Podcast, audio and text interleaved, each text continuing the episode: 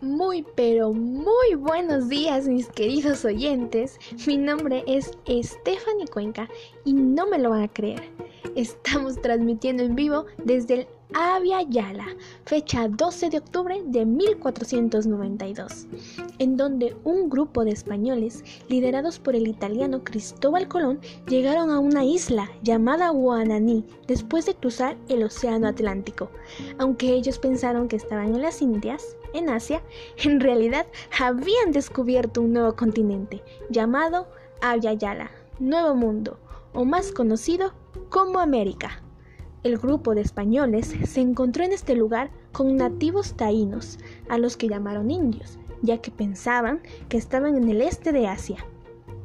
Desde Guananí recorrieron otras islas del Caribe, como Cuba y Haití, y el 15 de enero de 1493 emprendieron el viaje de regreso a España con dos barcos un grupo de 40 hombres se quedó en el fuerte La Navidad de Haití, construido con los restos de la embarcación Santa María, que había lamentablemente chocado con unas rocas.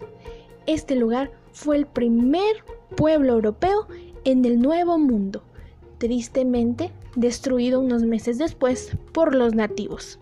Hasta aquí mi gente bonita, nuestro reporte. Si nos llega más información, les estaremos informando muy pronto. Así que no se vayan y quédense con nosotros.